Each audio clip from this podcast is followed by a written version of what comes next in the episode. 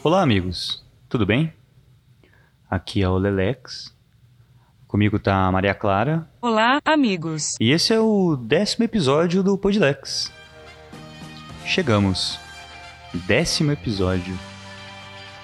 Para você que, assim como eu, pensou que eu não teria ânimo para seguir gravando episódio atrás de episódio, ou pensou que esse seria só um hobby de quarentena, saiba que você estava enganado. A quarentena ainda não acabou. Número 10, né? Opa, a cachorro começou a latir aqui. Talvez você vai pegar esse barulho aí. Número 10, né? Aliás, ele tem alguns significados interessantes.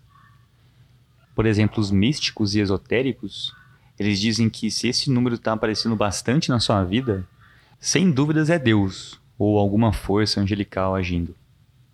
Na minha vida ele não está aparecendo não, mas se for o caso da sua, eu fico feliz de ser o responsável por mais uma instância desse lindo número composto por dois algoritmos aparecer para você.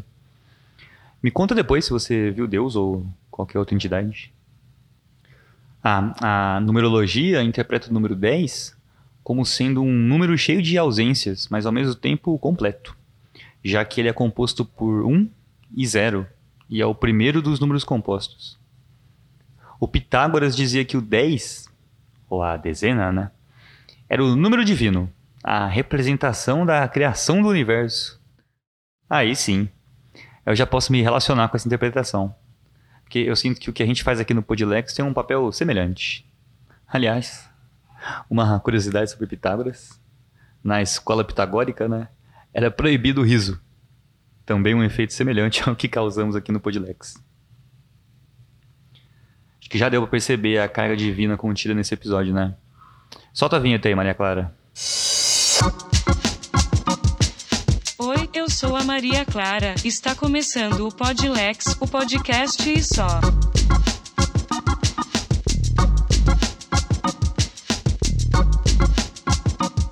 Com vocês, Lelex.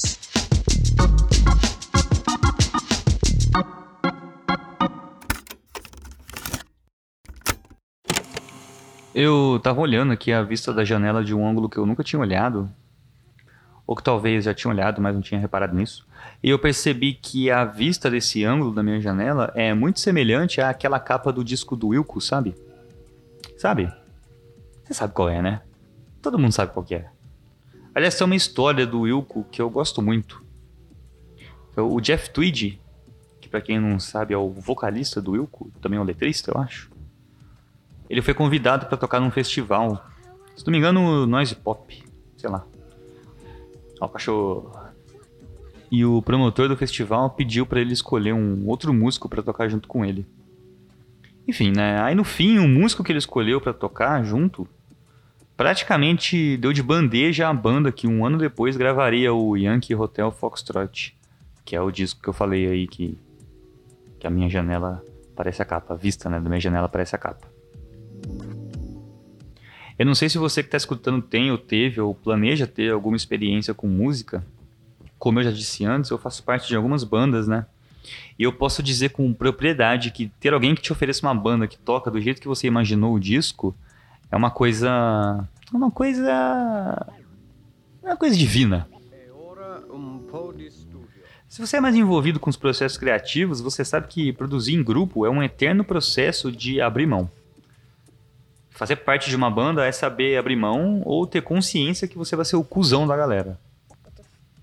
Se você não fizer, né, no caso. Isso porque a grande beleza da música, da criação em conjunto, são as decisões em conjunto.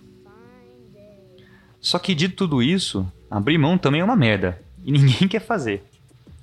Principalmente se você sentou em casa com seu violão, escreveu uma música, já tomou todas as decisões criativas para essa música, que são excelentes.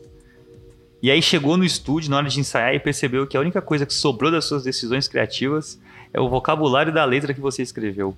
E por muito pouco. Por isso que essa situação de alguém chegar e falar: ah, essa é a banda e vocês aí toquem o que esse cara falar, hein?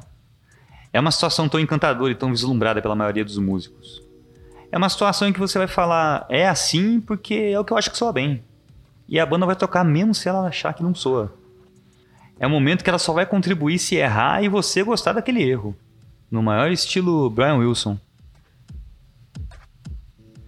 E que fique claro que I'm an American Aquarium Drinker, I Assassin Down the Avenue é um belo jeito de abrir um disco. Falando em ter que abrir mão, né? Hoje mesmo eu passei por uma situação na qual eu escolhi abrir mão de um ingrediente importante da janta que eu pedi. Não tem nada a ver com música, mas tem a ver com a vida. Hoje eu resolvi pedir comida japonesa. Uma coisa que eu não costumo fazer sempre, porque eu não sou rico, né? E porque comida japonesa não é uma das minhas favoritas. Lidem com isso. E aí quando eu fui pedir, estava escrito lá no menu que todos os pedidos já vinham com dois sachês de shoyu por default. Só que é claro que não veio, né? E aí eu até podia ligar lá e reclamar e sei lá o que ia acontecer. Eles iam mandar o pobre entregador vir trazer o shoyu de novo, ou ia me dar um vale, ou só iam cagar mesmo, sei lá, não importa. O importante é que eu abri mão.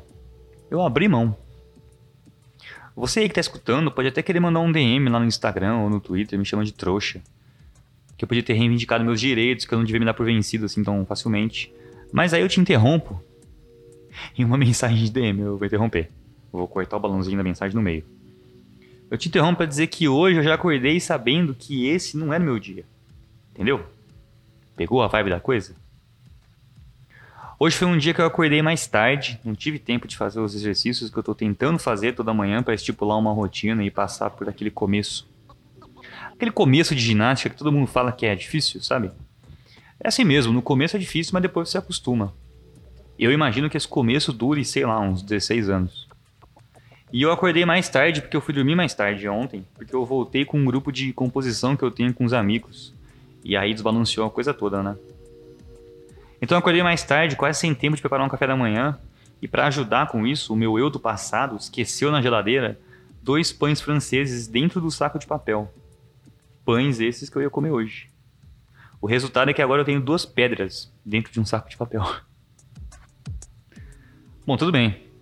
Eu tinha filtro e pó de café e meio mamão que eu tinha guardado. E esse foi o meu café da manhã. Aí eu fui trabalhar.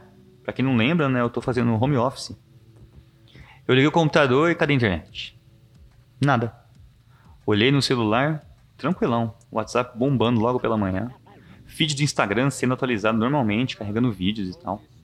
Sinalzão de Wi-Fi piscando no topo da tela. Que beleza, como diria o Bideobaldi, tudo funcionando direito. Olho pro meu computador, a plaquinha de proibido só no contorno branca, na barra de ferramentas do lado do relógio lá, toda plena. Que merda do computador. Tira a antena Wi-Fi do USB, coloca em todas as portas, 3.0, 2.0. Nada. Que maravilha. Na hora do almoço, fui requentar um qualquer coisa no micro-ondas. As teclas dos números não funcionam mais. Só os presets de aquecimento. Foi nessa hora que eu tive a dica de que esse dia não era meu dia. Volta para agora à noite, é por isso que eu abri mão dos dois sachês garantidos do restaurante. Porque do jeito que as coisas estão, era capaz que eu ligasse lá e o tal molho até viesse para casa. Mas aí eu te pergunto, o que, que poderia vir dentro do sachê? Ou pior, o que, que poderia acontecer do caminho da porta do meu apartamento até o portão?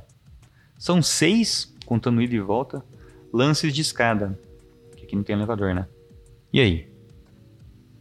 Então você entendeu?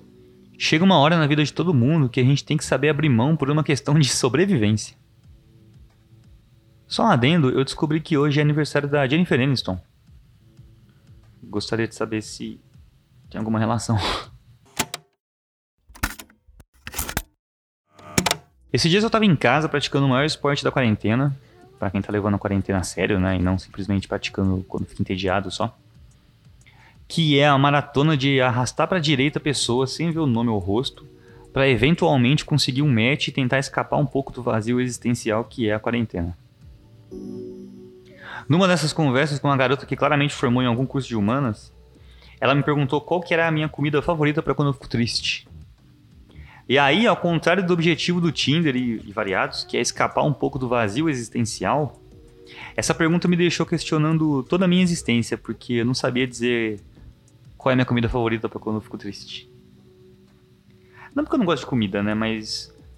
Porque assim como ficar triste, a comida varia para cada ocasião. E no quesito ficar triste, existe uma gama de tipos de triste e uma gama de comidas para cada tipo. Por exemplo, se eu tô triste porque eu tomei um chão de uma mulher que eu tô muito afim, o que eu quero comer é um McDonald's com algum amigo na madrugada, de preferência no instante seguinte do pé na bunda. Tem uma hora mágica nesse momento da madrugada após pé na bunda, comendo do McDonald's. Ou uma lanchonete qualquer, não sou tão playboy assim. É um momento que você já tá meio acordado, meio dormindo, meio ébrio. 75% ébrio e 25% sóbrio. Aquela meia luz. Tudo tem um outro ritmo, sabe? É um clima que me lembra bastante aqueles dois filmes do Wong Kar Wai, Chunking Express e Fallen Angels. Acho que eu já falei aqui, né? Que é como se alguém tivesse passado o dedo na lente do óculos. Se você usar óculos, você sabe exatamente o que eu tô falando. E as luzes ficam todas com um rastro, a imagem fica meio sem definição. Se você não usa óculos, você pode fazer o seguinte: você pode olhar por uma janela de vidro assim, passar o dedo na frente da janela antes. Você vai entender o que, que é. E eu lembro que eu achava uma merda esses momentos, porque um pé na bunda, né? Não é uma coisa que todo mundo quer. Mas pensando agora, não tem coisa que eu gostaria mais do que tomar um pé e bater um papo, entre aspas, existencial qualquer coisa, sabe? E antes que você me diga que dá para bater esse papo a qualquer hora por Skype, eu digo que não. Esse tipo de papo, o tipo de conteúdo abordado nele, exige um certo setup, um certo desprendimento, um certo vocabulário que só a madrugada é capaz de providenciar. Voltando para a mulher do aplicativo, é por isso que eu não consegui responder e acabei falando uma coisa tosca como um café. Porque esse é um assunto com muitas nuances, muitos condicionais, que não cabe no balãozinho de conversa do aplicativo. Para ela ter um gosto disso, para ela entender como a comida da tristeza funciona comigo, ela teria que no mínimo me dar um fora e depois de uma semana perguntar isso para mim. Só que antes eu teria que primeiro estar tá afim dela, né? Ficamos por aqui, Maria Clara? Acho que sim, né? Se você gostou desse humilde programa e quer ser avisado quando gravarmos um episódio, é só assinar o nosso feed no seu agregador de preferência. Não serei eu que vou ditar qual agregador que você vai usar, né? Não esquece de seguir a gente no Instagram pelo arroba podlex, underline, e o nosso teletype, que é teletype.in barra podlex. Se você acha esse endereço muito antissocial, e de fato ele é, no nosso Instagram tem o um Linktree lá com um link para ele. Você pode me seguir no Twitter também, no arroba le_lex. Ah, eu gravei um episódio dos clássicos do cinema falando sobre Firewalk With Me. Ah, beleza. Eu vou deixar o link na descrição. Vai lá ouvir. E é isso. Até o próximo programa.